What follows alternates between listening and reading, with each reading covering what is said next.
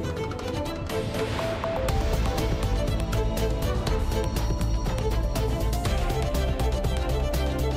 Quarta-feira, dia 21 de junho, está na hora do Portugal em direto. Quais são os temas em destaque, Cláudia Costa? Olá, boa tarde. Olá, viva, boa tarde. As trovoadas e o granizo deste mês provocaram em Macedo Cavaleiro, Trás-os-Montes, estragos superiores a 350 mil euros só em equipamento municipal e ainda falta contabilizar os prejuízos na agricultura. O número de dormidas este ano na Madeira deve bater recordes. Os dados indicam uma nova subida e, à boleia disso, o Governo Regional acredita que o salário dos trabalhadores da hotelaria também vai crescer.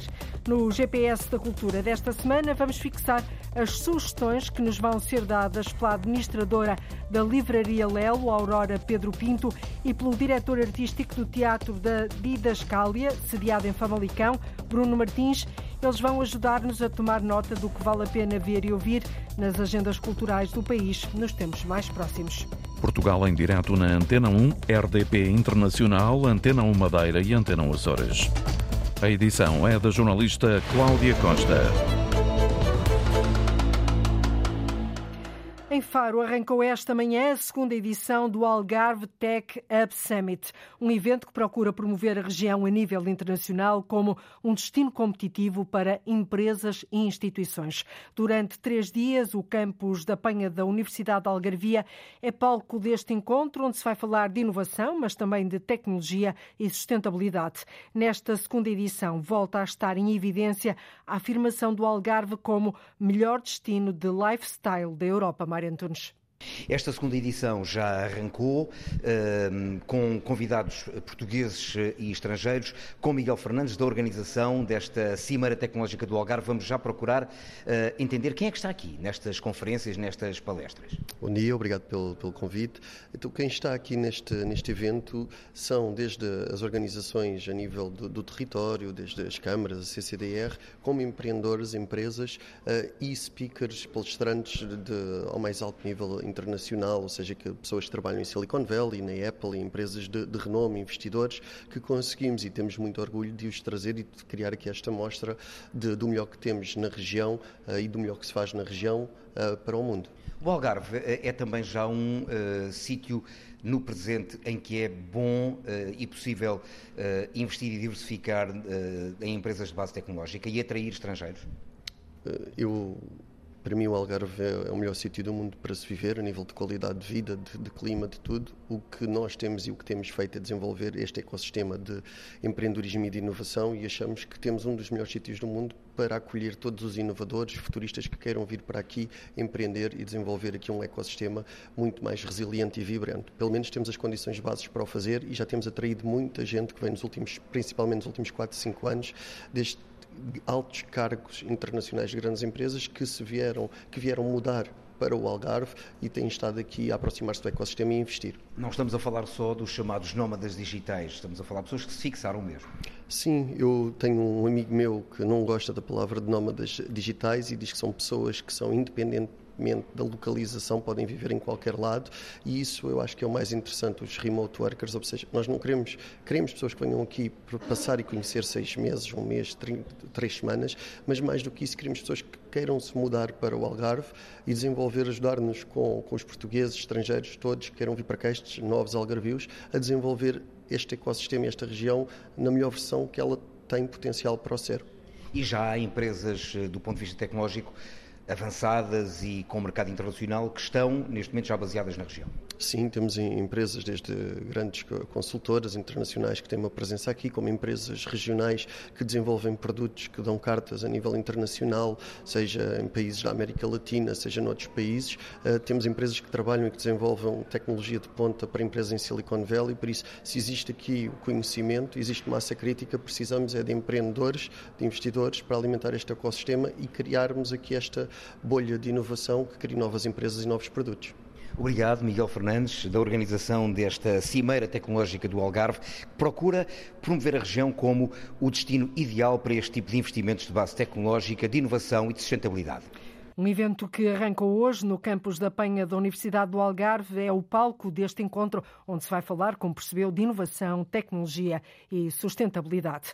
A chuva e o granizo provocaram prejuízos que ultrapassam os 350 mil euros em equipamentos municipais em quatro freguesias do Conselho de Macedo Cavaleiros, no Nordeste Transmontano. O autarca Benjamin Rodrigues, ouvido há pouco pela Antena 1, diz que os danos foram mais significativos na aldeia de Cortiços, mas há igualmente estragos em outras localidades. Houve outras aldeias afetadas, nomeadamente Limãos, Carrapatas, uh, Cortiços duas vezes, uh, portanto, mas uh, e depois outras aldeias em zonas mais inacessíveis também, em zonas de serra, basicamente tem a ver com as infraestruturas de, saneamento, porque ao, ao, fazer levantamento dos pavimentos, muito deles em paralelo, Uh, portanto, desaterrou toda a parte onde estavam uh, as, as, canalizações, não é? Os, as tubagens, e também muros de suporte, acessibilidade a casas, ou, por exemplo, houve ruas completas que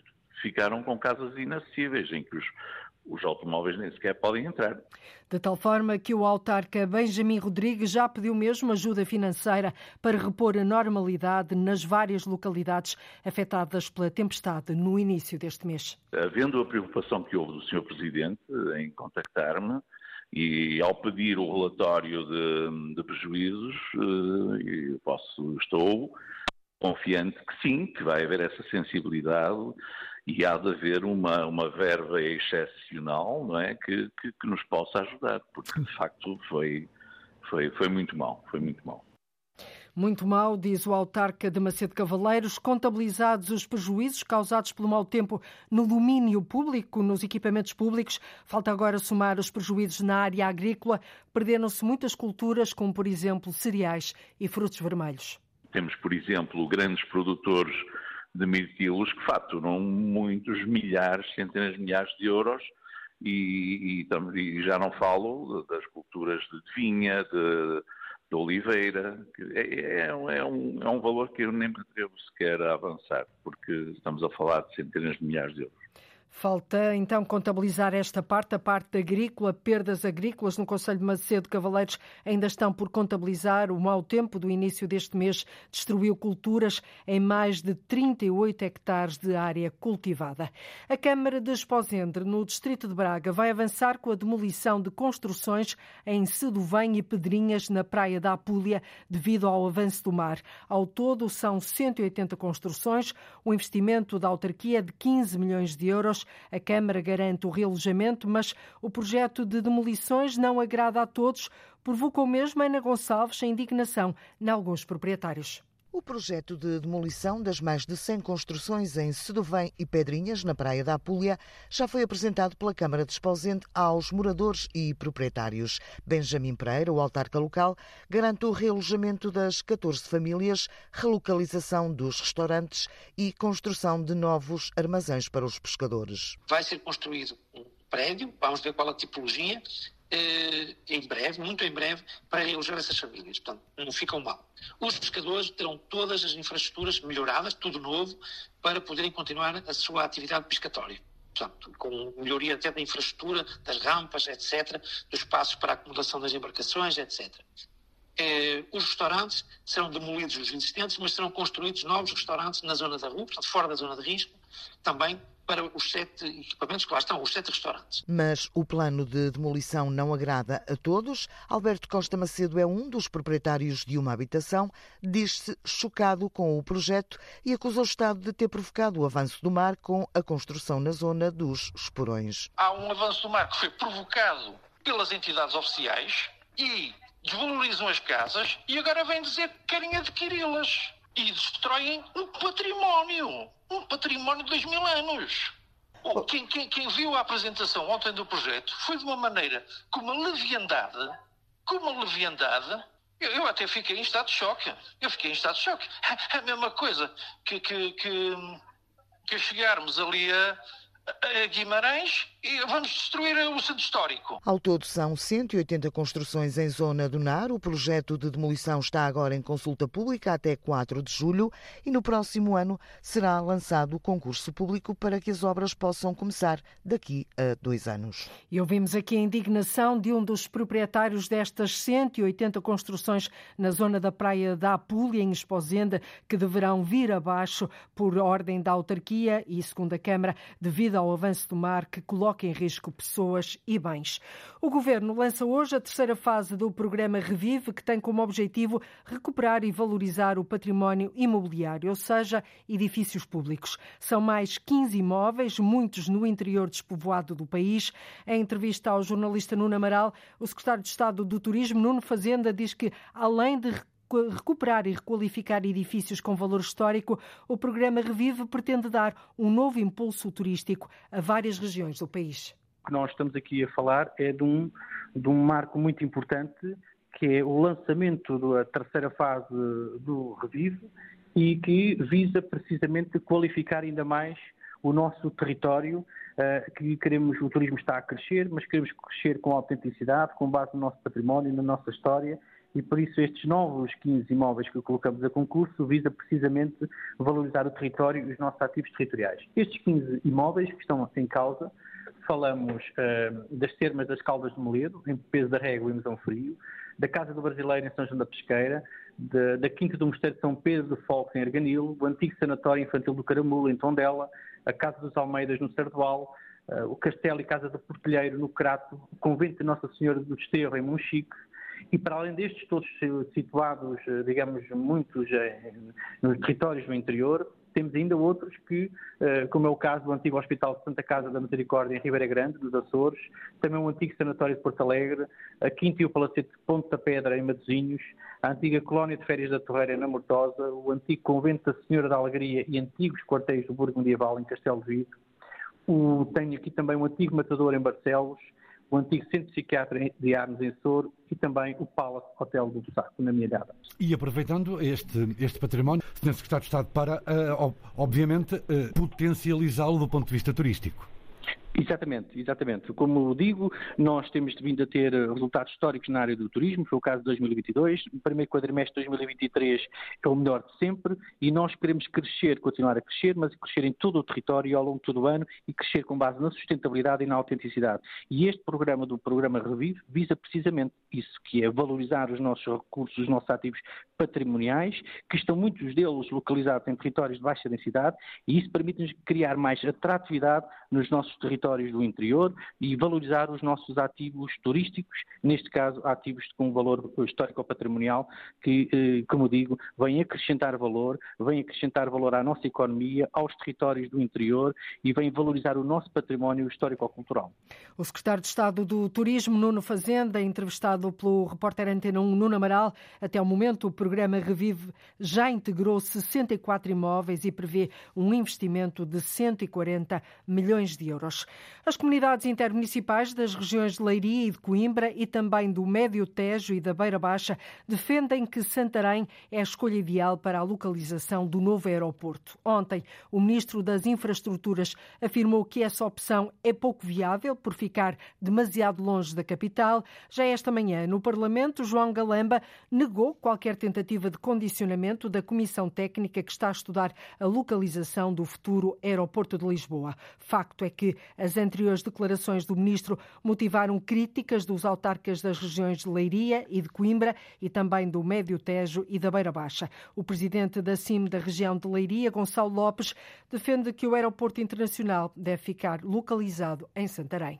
Nós, representantes das comunidades intermunicipais da região de Leiria, da região do Médio Tejo, da região da Beira Baixa e da região de Coimbra, reunidos em conjunto, manifestamos o nosso apoio e defesa da localização do futuro aeroporto internacional em Santarém.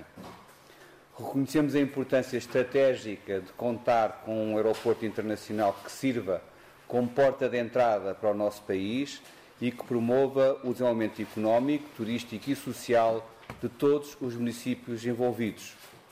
Santarém, com a sua localização privilegiada e as suas características geográficas favoráveis, apresenta-se como uma escolha ideal para abrigar essa infraestrutura. Gonçalo Lopes, que é também autarca de Leiria, relativiza a distância entre Santarém e Lisboa. Diz que a distância não se mede em quilómetros, mas sim em tempo. Nós hoje assumimos uma posição política clara, objetiva, eh, maturada eh, e, portanto, achamos que a questão da distância, como disse, já não se mede em quilómetros, mede-se em tempo. O país é um país pequeno, não estamos a falar de distâncias impossíveis, já outros aeroportos que têm distâncias relativamente grandes uh, daquilo que é a sua capital. Respeitamos aquilo que uh, os elementos do governo pensam individualmente ou coletivamente. O que é fundamental para que haja credibilidade na escolha é que a Comissão faça o seu trabalho de maneira independente e achamos que uh, não está posta em causa essa independência, iremos defender os nossos pontos de vista, respeitando as outras soluções, mas achando convictamente que esta é a melhor para o território da nossa região e do nosso país. Assim fica clara a posição das comunidades intermunicipais de Leiria, de Coimbra, Médio Tejo e Beira Baixa na defesa da instalação do novo aeroporto internacional em Santarém. Para melhorar o combate aos focos florestais e reforçar a proteção de pessoas e bens, o Conselho dos Arcos de Valdevez, no distrito de Viana do Castelo, vai ter a funcionar na primeira quinzena do próximo mês de julho um hangar do Centro de Meios Aéreos. Trata-se de um investimento de 600 mil euros que vai dar cobertura à região região do Minho e da Galiza, na vizinha Espanha. Sara Almeida. A partir da primeira quinzena de julho, Arcos de Valdevez, no distrito de Viana do Castelo, vai ter um hangar para facilitar a permanência dos helicópteros no local.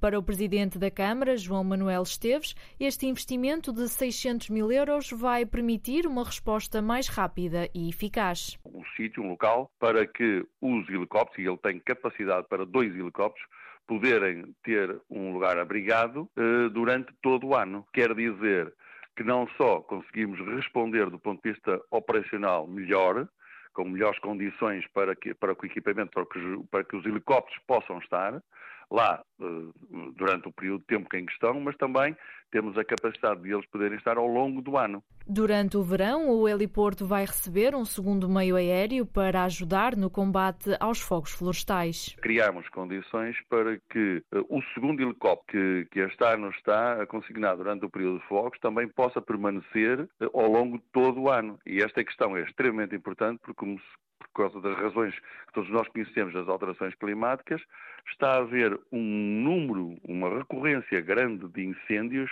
fora daquela época de empenhamento máximo, da época, digamos assim, do verão. O objetivo é também preparar o heliporto para reforçar a proteção e socorro a pessoas e bens. Teremos essa melhoria das condições ainda para poder operar nesta época de máximo empenhamento, agora durante o período de verão, mas também criar as tais condições que eu falava, que, que era para o ano inteiro.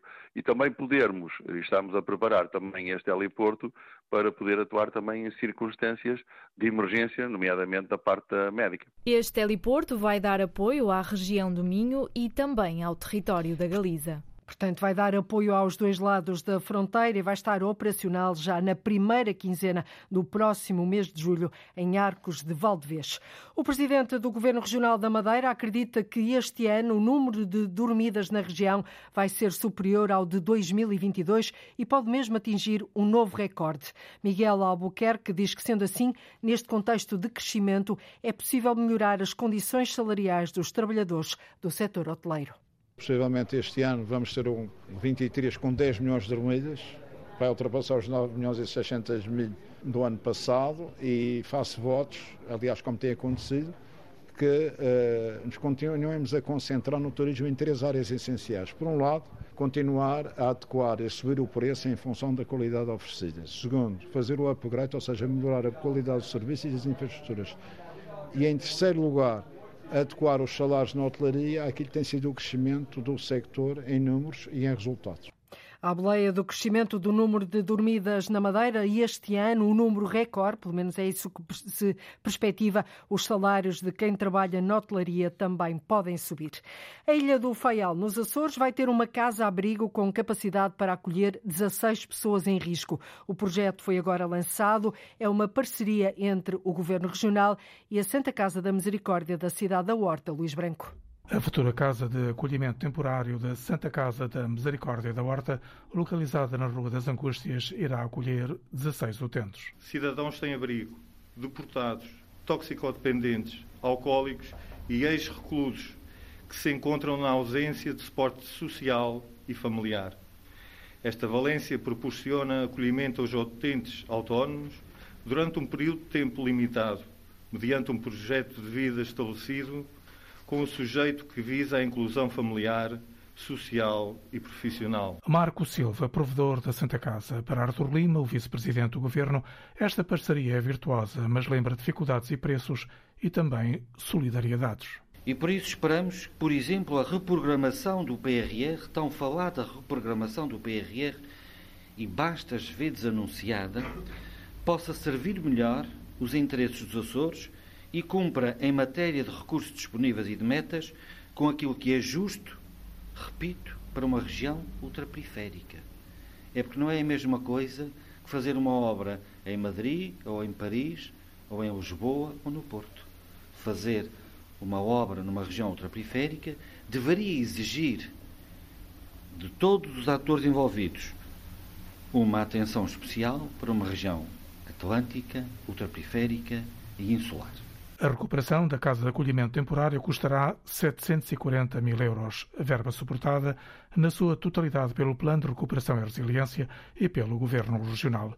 E assim a Ilha do Faial vai ter uma casa-abrigo com capacidade para acolher 16 pessoas em risco.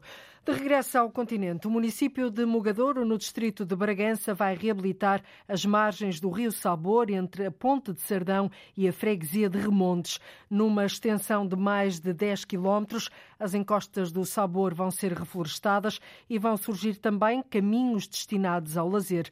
Um investimento Lourdes Dias de quase meio milhão de euros. Uma área de intervenção de cerca de 30 hectares nas margens do Rio Sabor para restauro ecológico de toda a encosta entre as freguesias de Meirinhos, Paradela, Brunhoso, Remondes e Soutelo, no Conselho de Mugadouro. O espaço vai ser reflorestado para evitar a degradação dos solos e conter eventuais escorrências das águas das chuvas. O presidente da autarquia, Afonso Pimentel, considera que com este projeto as águas do rio vão ganhar qualidade. Nos terrenos ribeirinhos vão também surgir espaços de lazer. Fazer caminhos, eh, melhorá-los eh, e fazer a florestação de 30 hectares de, de terreno para conter o deslizamento de terras. Visa também eh, instalar algumas ilhas flutuantes para que possam absorver os nutrientes que circulam, digamos, na água, não é? Maneira que, no fundo, visa melhorar a qualidade, manter uma qualidade de água no rio, uma qualidade boa, não é? E, por outro lado, permitir também ter acesso àquela paisagem maravilhosa entre a Ponte Remontes e a Ponte de Sardão. A recuperação das margens do Rio Sabor vai ser feita em parceria com o Instituto Politécnico de Bragança. Tem uma componente de investigação também eh, a nível da, eh, da, compostagem, nomeadamente dos materiais que vão sair dali, não é? Que eles vão fazer, digamos, um estudo. A Câmara de Mogador vai investir cerca de 400 mil euros nestas ações de restauro das encostas do Rio Sabor, entre as freguesias de Meirinhos e Remontes, num percurso de cerca de 10 quilómetros. Um investimento de quase meio milhão de euros suportado pela Câmara de Mugadouro. A exposição Urban Revolution abriu esta manhã na Cordoaria Nacional em Lisboa. Uma exposição que celebra a arte de rua, do grafite à arte urbana. 18 artistas portugueses e estrangeiros, como André Saraiva, Vils ou Tamara Alves, criaram obras no local in situ, de forma a dar ao visitante uma experiência imersiva. Ora, a repórter Arlinda Brandão foi até lá espreitar. É uma exposição que questiona a essência da arte urbana. Re-Evolution reúne 18 artistas portugueses e estrangeiros com obras não na rua, mas dentro de quatro paredes. Trouxe três histórias, três rostos que fiz em diferentes cidades o artista português Alexandre Farto, mais conhecido por Vils, que procura nas suas obras revelar as camadas da vida das cidades. Nesta exposição mostra o que une os artistas aqui presentes. Sobre esta relação que todos, todos temos uh, com, com, o nosso meio onde vivemos, onde crescemos, que nos define, uh, mas também as lutas que nos definem. Apesar de todas as nossas diferenças, as lutas em muitas destas cidades são comuns para todos nós. Uh, e, e, basicamente o que eu quis trazer aqui foi uma reflexão sobre isso, sobre, esse, sobre, sobre este ato de, de desafiar todas as expectativas e conseguirmos superar, mas também de uma de, de, de, reflexão sobre a nossa resiliência e da nossa luta também todos os dias nas nossas rotinas, de conseguirmos superar aquilo também uh, que está à nossa volta. Nesta instalação, Vils questiona a própria essência da arte urbana, tentando responder à pergunta: pode este movimento ser tão poderoso dentro de quatro paredes? A artista portuguesa Tamara Alves diz que esta exposição mostra que sim. Eu acho que, no fundo, somos só artistas a tentar nos expressar e utilizamos a rua como um desses veículos, a rua como tela mas também trabalhamos em ateliê, trabalhamos em galerias, trabalhamos sobre pele, trabalhamos sobre qualquer suporte, desde que consigamos obter essa, essa realização enquanto artistas. Em duas alas, como se fossem corredores gigantes, 18 artistas mostram as obras criadas aqui. A maior parte estão dentro de espaços como se fossem caixas para o visitante ter uma experiência imersiva. O desafio foi fazer uma peça mais imersiva tendo em conta que na rua não temos um controle total do contexto e do espaço e dos barulhos, uh, da luz. Então quis fechar a minha peça e fazer um jogo entre luz e sombra. Nesta exposição, que celebra a arte de rua, do grafite à arte urbana, estão artistas que se admiram entre si. Está inacreditável.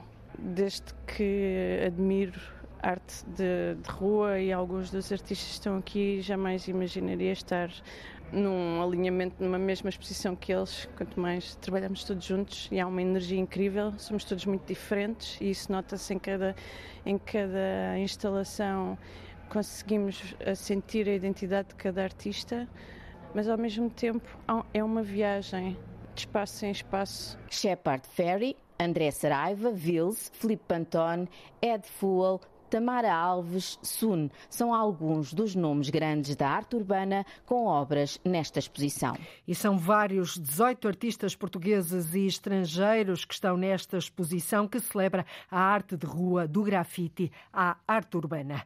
Mãos na Massa é a proposta feita aos turistas para experimentarem o que o Algarve tem de especial e identitário.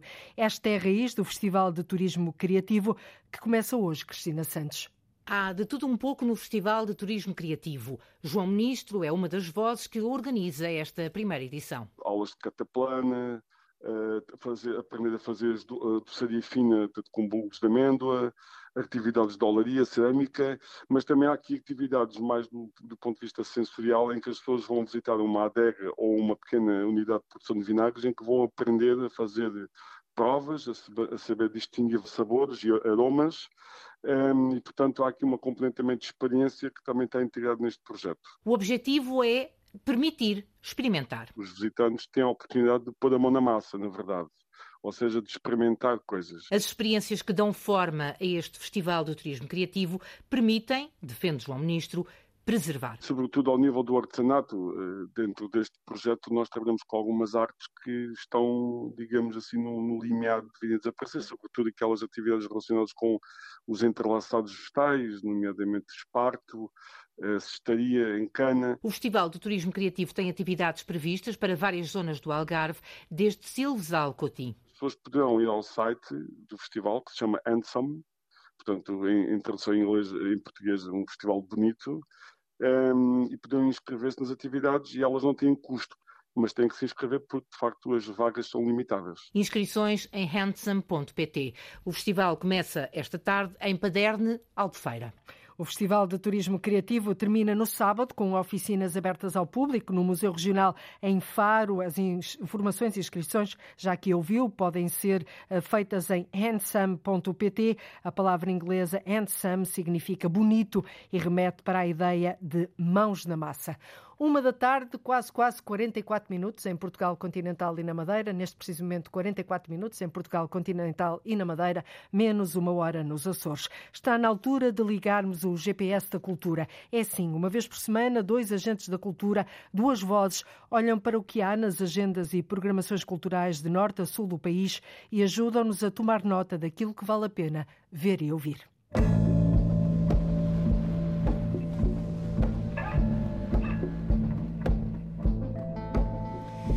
A nossa dupla de hoje é composta por Aurora Pedro Pinto, administradora da Livraria Lelo, no Porto, e Bruno Martins, diretor artístico do Teatro da Discália, sediado em Famalicão, e um dos responsáveis pela programação do Festival Internacional Vaudeville Rendezvous.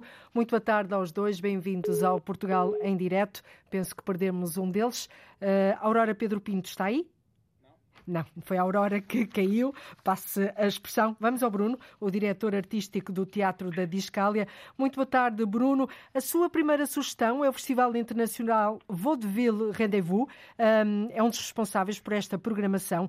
É um festival dedicado à programação de circo contemporâneo e formas transdisciplinares para o espaço público, organizado pelo Teatro da Discália desde 2014. Que festival é este? Olá, eh, muito boa tarde a todos e a todas. Este é um festival, eh, como disse, eh, dedicado sobretudo ao circo contemporâneo e a formas que nós chamamos de transdisciplinares do espaço público. É um festival que acontece já desde 2014, nós vamos para a nossa nona edição, e desde 2016 que passou a abranger outras cidades aqui desta região minhota, nomeadamente Guimarães e Braga, e a partir de 2019 também incluindo a cidade de Barcelos e, portanto, um festival que acontece em simultâneo uh, nestas quatro cidades. Barcelos, Braga, Famalicão e Guimarães.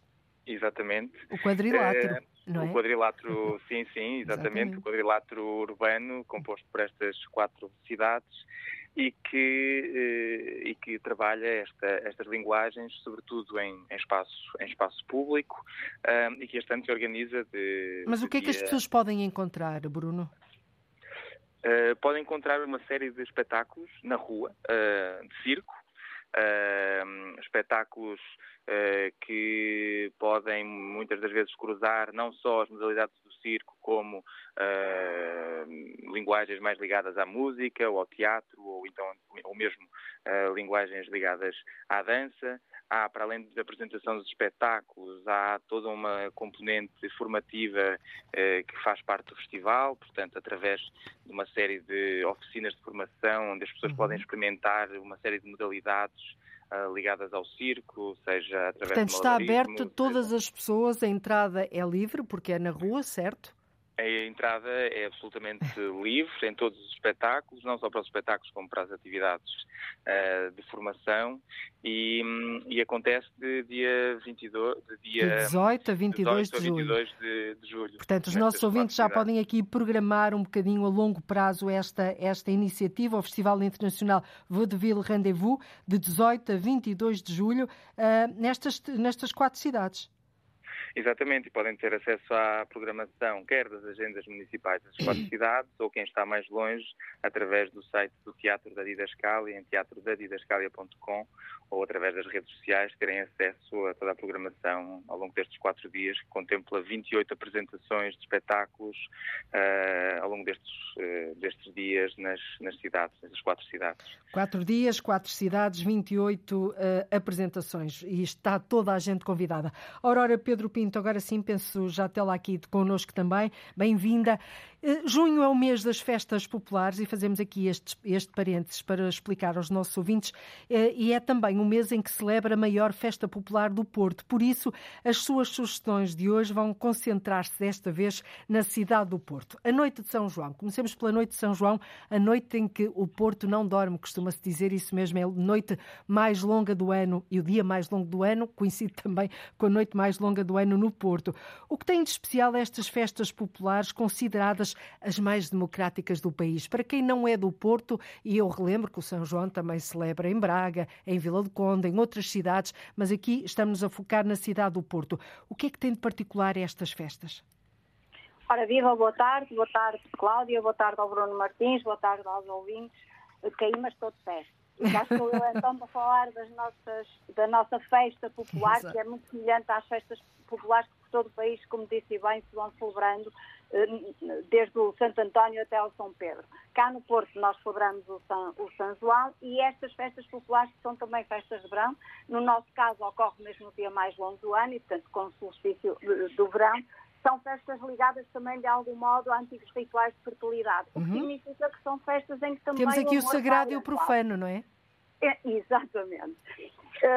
Celebrando na nossa cidade eh, esta festa de São João. Hoje, como disse, falarei pessoal do Porto, porque de facto esta é a festa que se abre a todos os sentidos e a todas as pessoas. É, as festas populares são, de facto, as festas, as festas mais democráticas e democratizadas do nosso país e é muito bom nós celebrarmos essa liberdade, estarmos todos sem estatuto, a martelarmos uns aos outros e com muita alegria. É isso que diferencia o São João, o facto de toda a gente sair à rua, independentemente da classe social, para celebrar, os martelinhos, os, a fogueira que ainda se faz, o convívio entre pessoas que nunca se viram de lado nenhum um, e que encanta também os turistas, que ficam completamente rendidos a uma festa que, que os surpreende.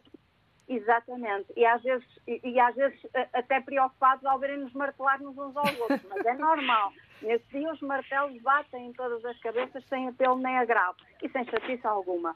Diria, pois, então, que a destacar do nosso São João e das características da, da, da cidade do Porto, temos os manjericos, num apelo uhum. ao, ao, sentido do cheiro, uh, os manjericos que, que, trazem todos eles sempre uma quadra, uma quadra malandreca, uhum. que em tempos lá vão Atrevidota, sim. verdadeiros desejos inconfessáveis, mas que uh, hoje servem ainda de algum modo para celebrar o amor e aquilo que chamamos de tradição. Antigamente era uma forma de namoro, não é? Poderia era ser uma forma de namoro. A rapariga ou o rapaz entregavam um ao outro uma, um manjerico com uma quadra, no fundo com uma declaração com uma declaração e muitas vezes até alguns desejos para a época inconversáveis que não podiam dizer-se como hoje eh, no WhatsApp. Eh, e, portanto, este é também um regresso à escrita, de algum modo. Os martelos, antigos alhos porros, e que vamos... Mas ainda há, ainda há alhos porros, não é? Ainda há. Os mais antigos é. gostam muito, os mais novos nem por isso. Os mais novos já não acham muita piada a ficar a cheirar a alho porro, mas de facto... É também uma tradição muito engraçada, porque ao longo da cidade, quem estiver no Porto vai ouvir necessariamente toda a noite um tim, tim, que são os martelinhos a bater nas cabeças e que, como eu disse, todos vamos com ele na cabeça sem, sem qualquer aborrecimento e com, sempre com agrado e piada. E as sardinhas, as sardinhas tradicionalmente também ligadas uh, ao, ao, nosso São João, São João do Porto e às restantes festas populares. Sem não dúvida. significa que não haja bifana para os mais esquisitos, mas as sardinhas são um prato de dia a sardinha, a broa. A rua é o palco, eh, está toda a gente convidada. Já voltamos aqui ao São João. Bruno Martins, vamos à sua segunda sugestão. É o ciclo Lua Cheia Arte na Aldeia. A Lua Cheia Arte na Aldeia é uma iniciativa da Peripécia Teatro. A ideia é colocar a arte em diálogo com o espaço e a comunidade rural. É isto? É, exatamente. É uma, uma iniciativa promovida pela Peripécia Teatro, é uma, tal como o Teatro da Vida Escala, é uma, um projeto artístico descentralizado dos grandes centros urbanos. E, Sim, porque faz uh, muita cultura fora dos grandes centros urbanos e de qualidade, não é? Precisamente, este é, este é um exemplo disso, uh, de, um, de, um, de, um, ciclo de, de, programação que normalmente acontece sempre uh, em noite de lua cheia e que no, já no e dia aonde é que é? de junho é, isto acontece uh, no Centro Cultural e Recreativo de Benagouro, em Vila Real. Em Vila Real. Vila Real, uh, Trás-os-Montes. É, exatamente, Vila Real, Trás-os-Montes, que é a sede da, uh, no espaço da sede do, do, da Peripécia Em noites de, dias de lua cheia, de lua já cheia. aqui temos os dias, não é? Dia 30, começa logo às 9 da noite, não é? Dia 30 Exatamente, de junho deste mês. Dia 30 de junho e dia 1 de julho, uh, que, uh, onde a, a lua cheia irá apresentar uma, uma, uma, recente criação desta própria companhia que organiza este ciclo de programação, uh, que se chama Idade do Cacifo. Uh, e que se apresenta nestes, nestes, nestas próximas luas cheias. Hum. Dia 30 de junho às 9 da noite, dia 1 de julho também às 9 da noite, com tradução em língua gestual portuguesa e acesso a serviço de babysitting, isto também é importante dizer às pessoas, podem levar os bebés e, e há quem tome conta deles. E dia 2 de julho, às 5 da tarde, juntamente com a apresentação da residência artística de Delfim Ruas. É assim?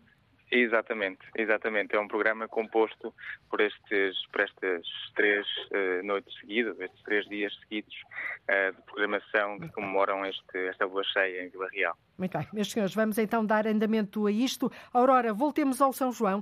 Uh, já falamos aqui da noite de São João, mas depois há outras também atividades muito características do São João, como as rusgas de São João, que se realizam no dia 1 de julho, e a exposição das quadras de São João, que pode ser vista até também ao dia 1 de julho, na Casa Comum da Universidade do Porto.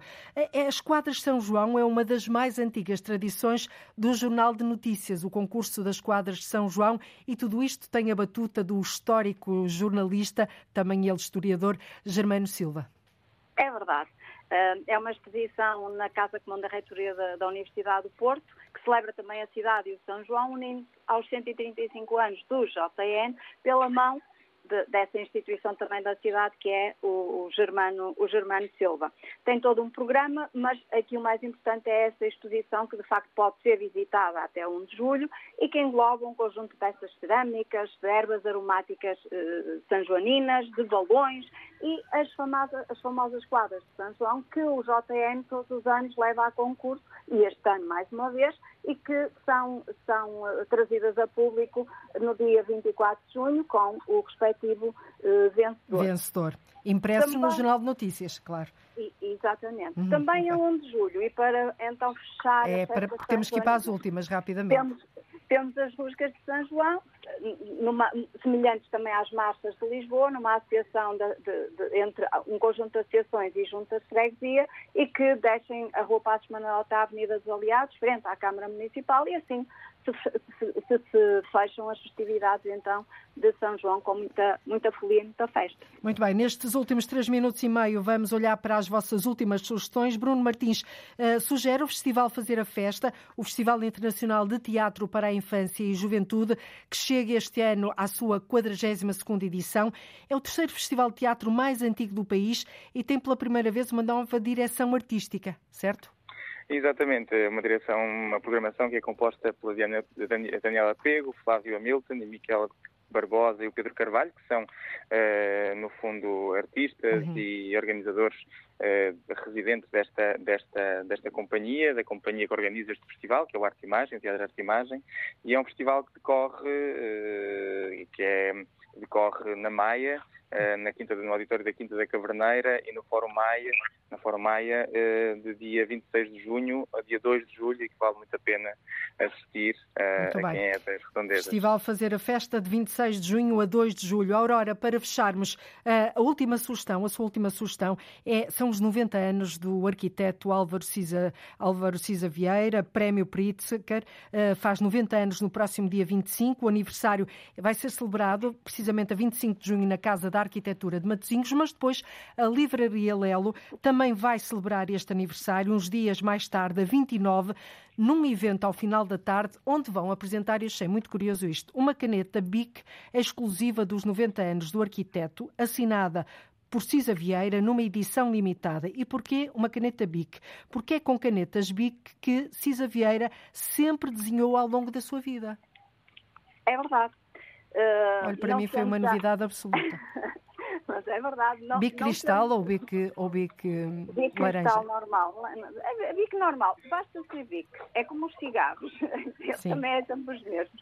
Portanto, basta ser bico e, e, e, de facto, uh, esta lembrança de associar e de celebrar os 90 anos de Cisa Vieira, que também, não sendo, não falando de festas populares, falamos de, de uma instituição da nossa cidade do Porto. Património património, património nosso e do mundo, mundo eh, e, e, e, decidimos fazer essa parceria então com a VIC e criar uma VIC especial assinada pelo arquiteto Cisa, uma edição exclusiva. Vai estar à venda? Que vai estar à venda, sim, que vai ser apresentada na Livraria Leão no dia 29, uns dias a seguir ao, ao aniversário de Cisa, que celebra o seu aniversário. Difícil vai ser entrar, uh, Aurora, presumo. Hum, é, eu, há, sempre, há, sempre, um cantinho para quem uh, chega. Quem, no Porto, quem vem é sempre sim, muito Na Lela é difícil entrar, tanta gente, não é? é sempre complicado. É, mas é, é, um projeto engraçado precisamente porque busca também esse lado mais pessoal e menos conhecido do arquiteto Álvaro Cisa e, Olha, e pronto, Revela-nos aqui uma particularidade, creio que, tal como eu, muitos ouvintes não saberão, que Cisa Vieira sempre desenhou ao longo da vida com canetas BIC. Está feito o convite, Cisa Vieira faz 90 anos no dia 25, dia 29 podem aparecer na Livraria Lelo para celebrar também este aniversário e, e ver uma caneta BIC exclusiva destes 90 anos. Aurora Pedro Pinto, o Bruno Martins, foi um gosto ligar convosco o GPS da Cultura desta semana. Até breve. Bom São João, se for o caso, e uma boa semana. Boa tarde e muito obrigada. Obrigado. Obrigada. Obrigado. E é tudo por hoje. Nós voltamos amanhã a ligar o território de uma ponta à outra. Contamos com a sua escuta. Até amanhã. Fique bem.